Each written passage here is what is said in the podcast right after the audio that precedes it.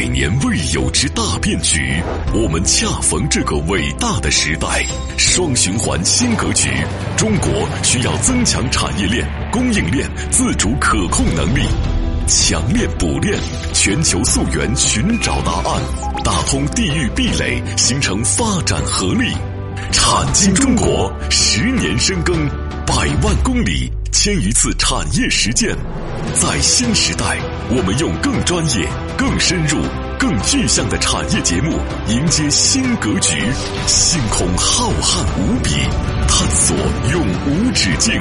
产经中国，一档永远充满好奇心的中国有声版《经济学人》。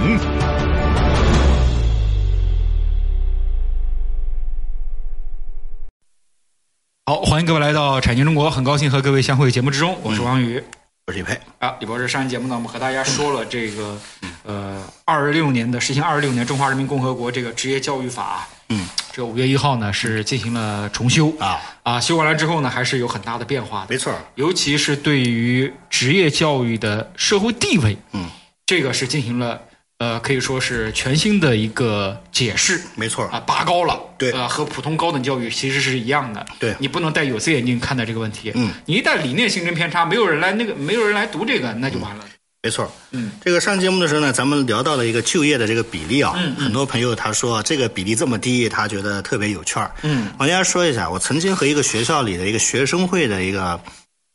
不能说主席啊，主要负责人，我们通过给了他一些这个叫做产学研的合作，嗯嗯，他帮我们进行了一个摸排，做了一个小小的调研。今天花开两枝啊，嗯跟大家聊一聊，说就业率了，就业率啊，嗯，这一千万是个增量啊，嗯，我跟大家说啊，还有对工作不满意的存量呢，嗯嗯嗯，前几年累计的存量加起来又是六百万到七百万，嗯，我跟大家说一下，真的有六七百万，为什么大家知道吗？很多的大学生在毕业的时候采取着一个手段，给大家讲叫五个字啊，嗯。叫润垦工农创，嗯，润就是跑了的意思嘛，嗯，什么润哪儿去了？跑跑步了，跑就跑是什么意思呢？跑就是说跳脱，嗯，佛系，我就不就业，嗯，因为师哥师姐就业好难啊，这过程当中好累啊，怎么办呢？不就业，不就业有什么特点啊？逃避的，逃避，怎么逃避呢？考研嘛，三种逃避嘛，一考研，嗯，二考公，三叫准备创业，是不是？对对对。哎，老妈，你看，我现在正在准备创业，嗯，我自媒体创业哦，嗯，这不过要家里有条件。我目前正在自在构思。好吗？你觉得我们家那个拿的房子还有三个月交房，能不能装潢一下给我？老妈说现在疫情期间交房减缓了，那半年之后我再创吧。这几天我先在家里思考思考，这叫这这这个外号叫闰半年，是不是？可以可以。所以呢，就叫做什么呢？叫做考研，嗯嗯，考公，嗯，等待创业，嗯，这三伙群体加一块占了整个学生当中百分之二十五到三十都不止啊。嗯，我跟大家说啊，最起码占到这个数啊。嗯，好，第二叫啃，啃是什么呢？家里有条件嘛。嗯。家里有条件，这怎么办呢？啃老呀，嗯，怎么个啃法呢？各种各样的手段推迟就业。爸爸妈妈觉得我是他唯一的孩子，对吧？爸爸妈妈条件又不差，每个月不给我一个没给我点资金收入，供养我一个体面的生活。嗯啊，况且我还是个女孩子呢，万一我学坏了怎么办？嗯嗯，是，这个都是一些很有道理的逻辑。所以怎么办呢？对吧？所以啃老的其实往往不一定是男生，嗯嗯嗯，但是和谐啃老者大部分百分之六十是女孩嗯嗯啊，因为他们很和谐，因为父母会觉得给男孩你个没出息的，嗯嗯嗯，到现在为止都不去这个血肉磨坊去创业，看到女生说，哎呀，你钱还够花嘛，对吧？我看你肉肉弱弱的，咱们好好好的啊，嗯，听话就行。那过程怎么办呢？第二个叫啃是吧？差异的。第三个就工嘛，工呢，我讲的就实体经济，嗯，对吧？工是什么意思？工厂，嗯，互联网大厂，嗯。深圳的那些能开出工资，但是一个星期上班上的跟社畜似的这些工厂，嗯，工这块呢，很多人第一没本事进去，嗯，因为这些互联网招人的时候啊，你没点学历，嗯，你也进不去，第一关就卡住了。第二个，你进去之后，你还得有超强的忍耐力，嗯。第三点，你还要处理好人际关系，嗯。第四个，弄不好你三天一一集没结束就已经结束了，嗯。为什么呢？因为里边还有内卷，对吧？活不到第二集。那所以过程当中呢，这个工资呢，很多有实力的，嗯，能吃苦的。嗯啊，并且背景还挺闪耀的，嗯，他们加入了工的行业，但是大部分人呢觉得这个行业太难弄了，嗯，怎么办呢？这个还是很有前途的啊。啊，第四个就是农，嗯，农是什么呢？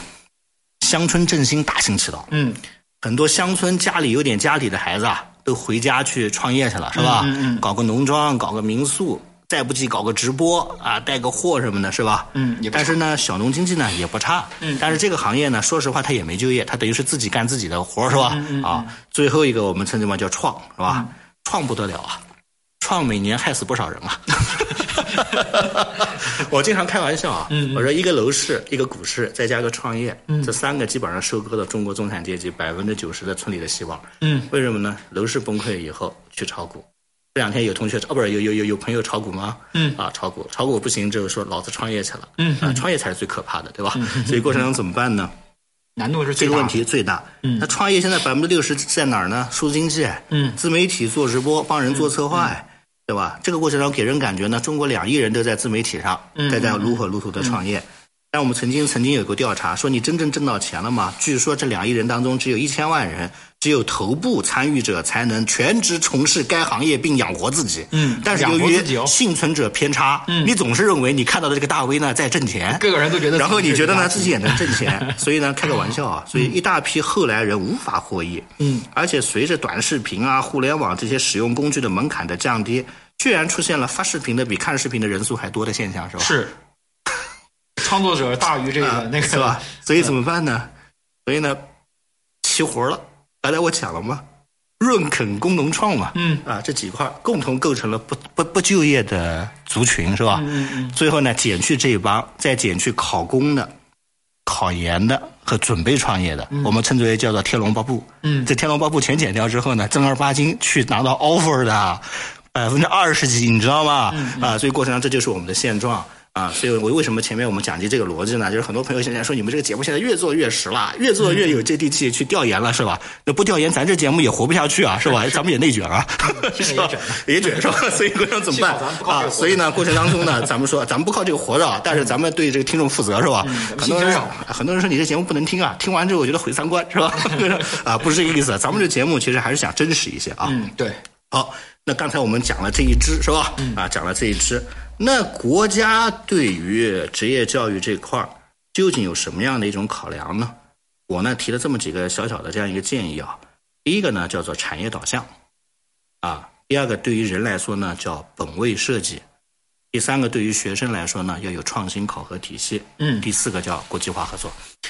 呃，我呢，但最近也在研究这方面的内容啊。嗯这个产业导向是什么呢？就是你必须符合中华人民共和国优先发展的产业门类，是啊，包括是我们的短板也好，什么也好，你得符合它的这个逻辑，嗯嗯再进行一系列的方方面面的啊这样的一种架构、顶层设计、路径，包括扬长纠偏。啊，等等等等，包括这个学科的结构，嗯嗯和工作的过程，然后你的学科结构和学习的过程，你的技术和职业之间的范畴，其实你都得有一个明确的路径和顶层架构。你如果没有这些东西的话，说白了一句话，你忙了半天，也就是喊个口号嘛，是对不对？那第一个我们讲是学科类的，第二个是产出为导向的。你究竟产出什么呢？你产出为什么样的人呢？你生产出什么样的这种知识和这种产品呢？所以在这个过程当中，说白了就是你的教育和产业的过程当中，你的目标和诉求是什么？第三就是我们讲的能力的本位的问题，你的评价体系是什么？你培养出来的人究竟能力到不到位呢？这些问题其实都不是说在中国找答案的。嗯，你每一个问题其实代表的是一个国际体系，是代表的是不同的这样的一系列的这样的一种这个核心的这样的一种逻辑。所以这个呢，我觉得可能是一块儿。第二个就是你要有一个创新的学生的综合测评的这样一个体系。职高和技校里边最大的问题是什么？老是觉得进来的孩子啊，他的这个水平没有那些高，他有的时候在在教育的时候刻意的强调管理，嗯，什么今天别出事儿，明天什么不许什么男女生谈恋爱，后天不许什么，他天天在干这个事儿，对。就他没有把他人啊放到了一个他觉得好像应该说他是一个希望啊，或者是一种叫做提升和创新的这样的一种过程当中去。这个从选择体系上本身就存在这方面的问题。哎，所以在这个过程当中呢，我下面给大家聊一聊啊，因为今天晚上过会儿要到中途了，嗯嗯嗯。那就是现在目前来说，国内的一种主流思潮，哎，希望咱以后这个学生培养过程当中啊，或者职业发展过程当中，咱们用句呃行话讲，嗯嗯。哎，他应该有一个什么样的综合评价的体系呢？很很头？因为没有这个啊，你连学生都引导不了，对对不对？哦，因为中国它是采用学分制嘛，对嗯吧？你考不好，你才会去进职高啊，这这方面的一个体系。这个问题就让人比较头大了。没错，啊这个节目中途说一下节目的微信号和节目的上传播出平台。微信号呢，蓝海五八八九八一，蓝色的蓝，大海的海的中文字的拼音、L A N H A I 五八八九八一。节目呢上传喜马拉雅平台和知识星球平台。嗯，大家可以在这两个平台呢搜索“产经中国”，产业的产，经济的经，产经中国啊，下载收听。我是王宇我宇飞，啊，待会儿片花之后，欢迎各位继续来到产经中国，待会儿见。那待会儿见。他们深度参与百个产业规划，每月飞行两万公里实地调研，深度洞悉中国区域产业现状，全球化视野发现产业发展热点。产经中国以高质量发展为魂，科技创新产业为骨，详实数据为血肉，发掘产业发展内在规律。产经中国与趋势同行。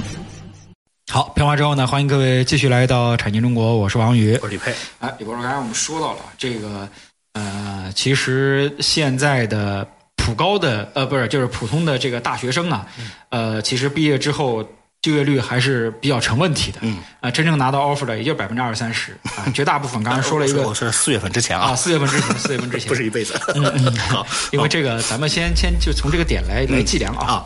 啊，这个还是绝大部分呢还是有其他的出路，不过现在呢也比较多元化了啊，咱们呢也不是说多元不好，嗯。这个社会嘛，比如发展到一定程度高的，尤其是高度发达的时候，肯定是多元的。对，嗯，哎，所以在这个过程当中呢，应该来说，如何评价一个高等职业教育它的这个叫做培养的、啊这样的一个呃这个这个这个叫做培养的一个机制，嗯，那这个过程当中本身就是一个课题，对，因为它是一个混沌的历史时代，嗯，又带着一个中华民族理解的认知偏差。然后呢，他拿到手做饭的这些材料呢，又不是顶尖的这个这个这这这这个对吧？嗯，材料，那最后还要做出一锅为实体经济啊进行保驾护航、高质量发展的饭菜是吧？嗯，所以过程当中挺难的。所以呢，一般来说呢，可能有这么几个逻辑，就是它首先啊，评价可能它就要产生一个核心的逻辑。是第一个就是评价的主体要不要多元化的问题。嗯你说他好，是老师说这孩子听话，会考试，他就是好。这个还是说这孩子是个刺儿头？嗯，他夜里偷偷跑到实验室，打坏了几大机器。嗯，最后呢，用人单位说这孩子特别创新。嗯，以至于我们家所有的事都被他颠覆了。嗯，对吧？但是这小子呢，就是不爱说话，看上去闷闷不乐，不太好用。但是关键的时候问他两句，嗯发现他还蛮有蛮蛮有见识的。嗯哎，我是不是有这样的孩子啊？有有很多，现在很多人之为就喜欢这样的孩子，对吧？是吧？人之为说一个人天天让你喜欢，看他什么都顺眼，嗯这个人有什么用啊？嗯他其实喜欢的是能帮他解决关键问题的可塑之才。嗯，好，那我们说是不是评价的主体就多元化？嗯要么就是用人单位觉得你好，要么老师觉得你好，哎，还是说社会上对你的评价？所以我们觉得评价体系首先要多元的。嗯，那第二个评价的内容要不要多个维度化呢？它究竟是什么叫做好的职呃职业教育毕业的学生？嗯对吧？那你评价的方法要不要多元化？你同样有没有个性化的评价的方法？因为你在数字经济时代了，嗯对不对？最后一个，你评价的过程，你还要一个动态的过程。这些内容其实都是我们现在根本没有解决的问题。对这些问题有没有答案？有答案的。我还是那句话，博采众长，请你和先发国家好好的参考他们的体系，当中一定会有一些答案，而不是闭门造车，在这里胡乱的编一堆模型，最后说我就解决了一个什么样评价的问题。评价的问题的本身的科不科学，这都是一个科学发展的一个问题。嗯这可能是我们讲这样一个逻辑。那在这个过程当中，其实里面有很多的东西可能需要进行考虑。第一个就是，对吧？你的职业教育的发展观，可能这就要去进行考虑的。你这个发展观是个什么样的发展观？第二，你职业教育本身它的类型观，包括你的知识观，对吧？见地、技能观、专业，包括你的素养观等等等等，这些东西都要统一的放到职业教育里进行一个考虑。而且在这样的一种过程当中，你的使命、职业生涯、个人评价、标志性的里程碑成果、教育经历是否满意，包括你自学的能力，包括你未来创新的动机，甚至你来这里这个学校来读书的目的是什么？嗯，这些东西难道不讲清楚？你觉得一个原本他成绩不太好的孩子，你指望他自学自成长，不可能的事情。所以你首先要做保姆，第二个你要给他一套体系，第三你要告诉他为什么进来。出去的目标是什么，以及你未来和那些正儿八经名校毕业的你竞争起来，你有什么优势啊？嗯这些东西不讲清楚，其实是不可以的。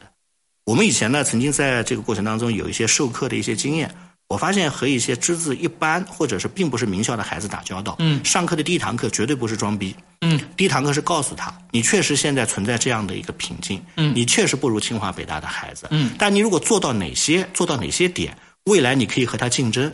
你未来是不输于他的。其实孩子们听完就就会群情激昂的，会产生这种学习的动力，嗯啊，而不是一味的怎么样呢去进行贬低啊啊，进行一个什么安全性教育，什么头发得零点九厘米，什么你不许谈恋爱，明天把你在校门口体罚了，这些东西啊，说实话，其实早就过时了。而且这个东西也存在，就是我们说至少是认知上的不公平嘛。对，嗯，其实说白了，我打个比方啊，你凭什么要求他剃零点九厘米？嗯，那那清华那那那那那那那个孩子他留个长发在那儿，哎，你说这孩子有个有个性好呢？呃这都是不公平。我觉得这是不公平，对不对？所以在过程当中呢，我觉得这些逻辑体系啊，咱得把它研究清楚。对对所以我刚才讲的第三个点是什么？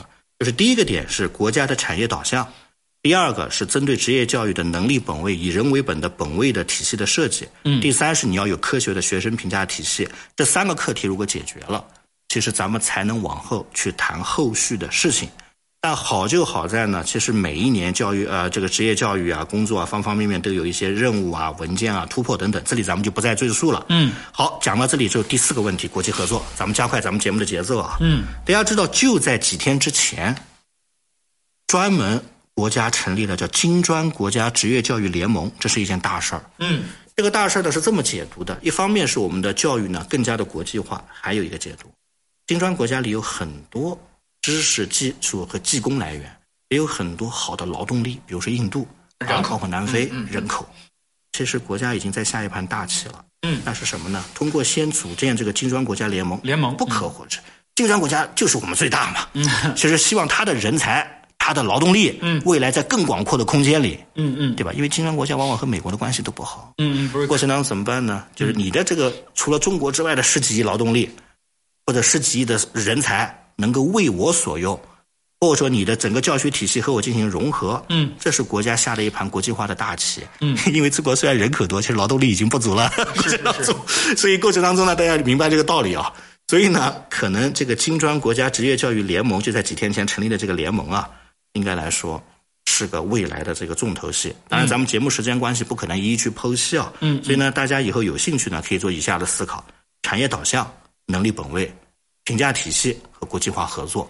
我觉得任何东西它都离不开这四点，是吧？嗯。那结合这四点呢，我希望我们国家未来的这个职业教育体系能够越来越完善，嗯啊，越来越靶向或者越来越有效啊。尤其这个国际合作这块儿，像过往的时候，我们的印象是什么呢？就是有这样的一个职业中介，把中国人呢导出去，对，没啊，错，去别的地方去就业。你现在人均 GDP 一万几千美金了，你在金砖国家里你是老大，你应该是什么？把他的人给导进来，对他那边人没工作，导过来，没错培训培训，对吧？也能工作啊对对对对他来说是人生的升升华，因为他收入提高了嘛。哎哎，他赚到钱了，他寄回去嘛。哎对？对我们来说也是人口的补充嘛。对，在我们节目当中呢，也有很多从事对外合作交流的的一些这个领导啊，或者是一些老师啊，嗯，哎，以后咱们就这个话题啊，咱们可以进行一些靶向的一些 是是是一些探讨。那我倒觉得这件事呢，就是如果有可能，嗯，大家共同参与，嗯，我觉得这件事是一个功德无量的事情，是功德无量哎同时呢，也会给咱们以后的这个叫做呃百年未有大变局的中国吧，嗯嗯，哎，既能有一些赋能，哎，同时大家也能找到一些未来工作和灵感的方向啊，是是哎，所以我觉得是。蛮有趣的啊。对你就是在中国